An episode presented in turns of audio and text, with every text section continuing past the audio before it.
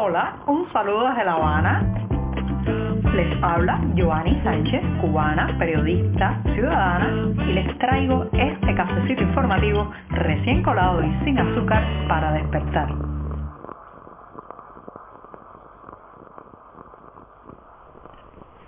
Llegó el día de los días, mi preferido dentro de la semana, el jueves, un jueves que además es el último de este mes porque se nos está acabando octubre. Hoy estamos viviendo el 26 de octubre de 2023 aquí en La Habana, que ha amanecido soleado, pero ya bastante fresco, así que estamos disfrutando la pequeña caída en las temperaturas y yo tengo un café ya servido para darme el primer sorbito del día. Así que voy con este buchito mañanero.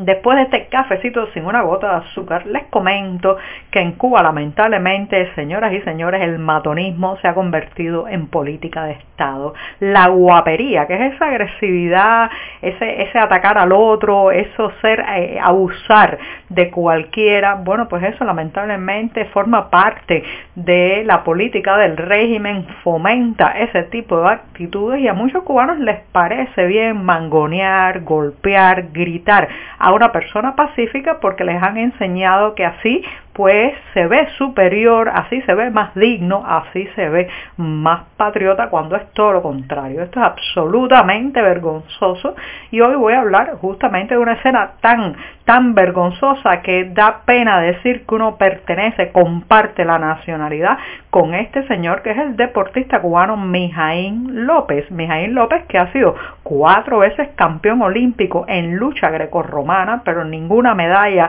lava, lava digamos la ofensa cometida por este hombre al nombre de Cuba, bueno, pues en Chile, los Panamericanos de Chile, que están teniendo lugar por estos días, bueno, pues él estaba en el público, había también un exiliado cubano allí que llevaba una bandera de la isla que tenía inscrita la frase libertad para Cuba. El hombre estaba además pues gritando consignas, moviendo la bandera, pero todo de manera pacífica. Su derecho a manifestarse, aprovechar que estaba en las gradas, que hay cámaras de televisión filmando lo que estaba ocurriendo en el terreno y bueno, pues a partir de allí eh, mostrar su deseo de que su patria sea libre. Mijaín López no aguantó la situación, le fue arriba a este exiliado cubano. Recuerden que además Mijaín López no solamente es campeón en lucha grecorromana, sino que además es diputado de la Asamblea Nacional del Poder Popular, el Parlamento cubano, el impresentable Parlamento cubano,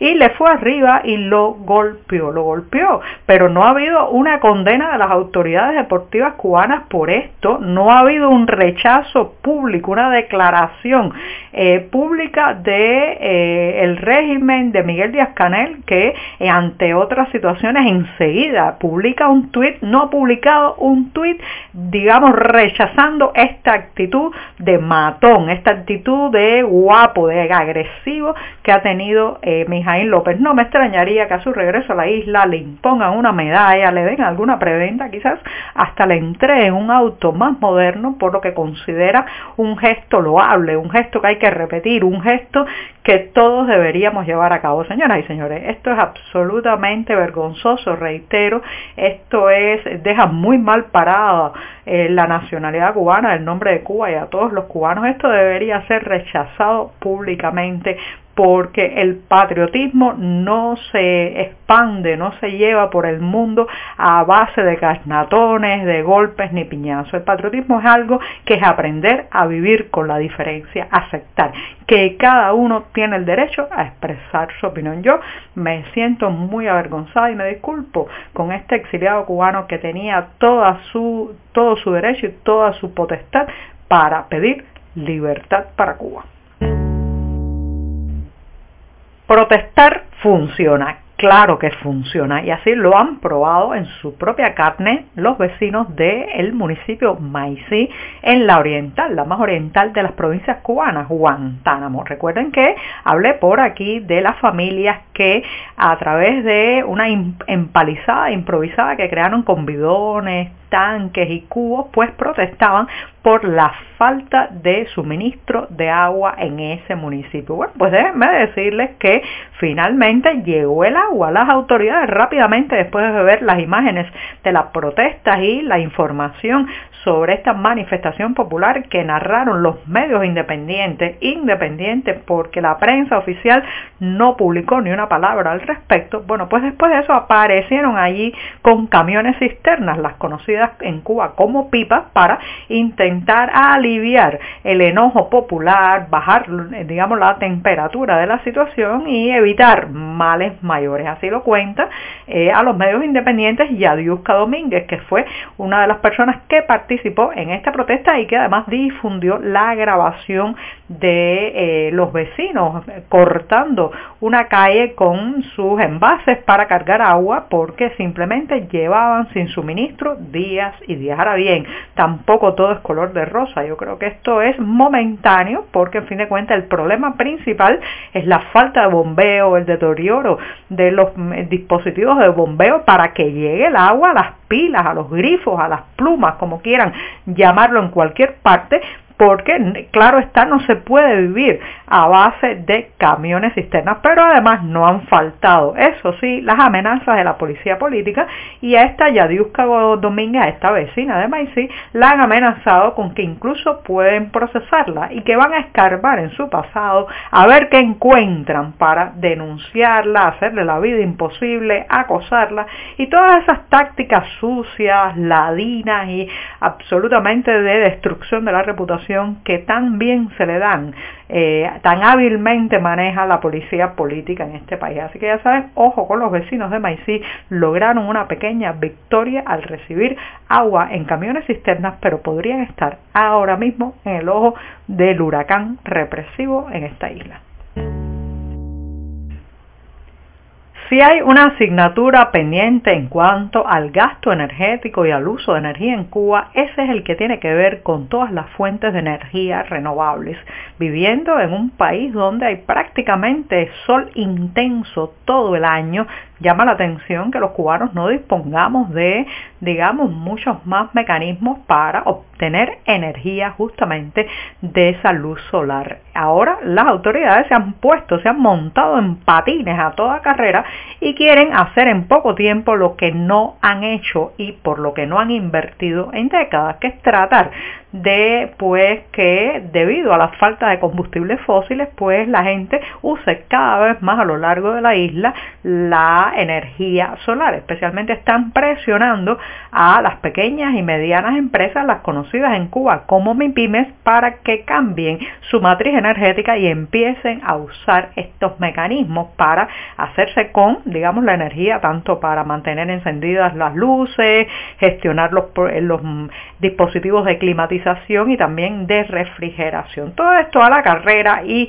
sin dejar muy claro cómo van a ser los privados y los particulares para eh, pues hacerse con estas tecnologías, estas celdas fotovoltaicas, estas baterías para almacenar la energía obtenida de la luz solar, porque evidentemente hay que emprender también un plan de subsidios para fomentar este uso. Por ejemplo, voy a ponerles algo que me queda cerca en nuestra redacción del diario 14 medio, ubicada en un edificio en el piso 14 sin nadie arriba, toda la libre, podríamos sin lugar a dudas pues tener estos paneles y consumir energía solar fundamentalmente. Pero ¿a qué tienda uno va a comprar esto de una manera en que no tenga que pagar miles de dólares al contado sin garantías prácticamente, con la incertidumbre de cómo instalarlos, cómo será el proceso de mantenimiento en el futuro. ¿Quién garantiza que después de que un privado instale estas celdas fotovoltaicas no llegue la policía política, la seguridad del Estado,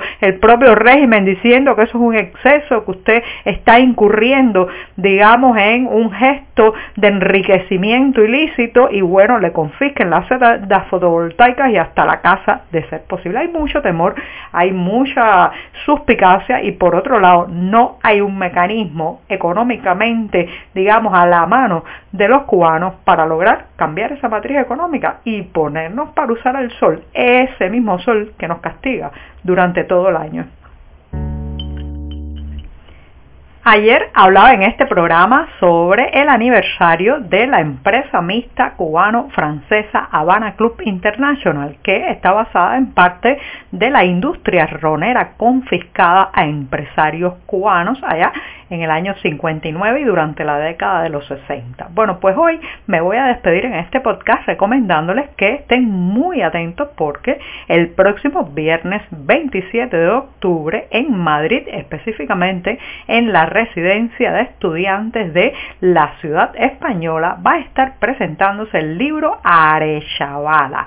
Arechavala narra la historia justamente de la familia que llevaba ese apellido y que pues gestionó y bajo su mando se desarrolló la principal industria ronera de la isla. Los autores de este volumen son María Victoria Arechavala Fernández y Antonio Santamaría García. En la conferencia de presentación también estarán los escritores Cristina Santamarina y Oscar Zanetti. Moderará, eso sí, la charla Pedro Sánchez Moreno. La entrada será libre, así que ya saben, reitero, en la residencia de estudiantes de Madrid, España, se presenta Arechavala, un capítulo de nuestra historia que han intentado esconder, barrer bajo la alfombra, pero está ahí ese apellido para recordarnos que la industria ronera cubana una vez, una vez fue de gente emprendedora, talentosa y con mucha energía y trabajo de esta isla. Muchas gracias y hasta mañana viernes, el último cafecito informativo de esta semana. Por hoy es todo. Te espero mañana a la misma hora. Síguenos en 14medio.com. También estamos en Facebook, Twitter, Instagram y en tu WhatsApp. No olvides, claro está, compartir nuestro cafecito informativo con tus amigos. Thank you.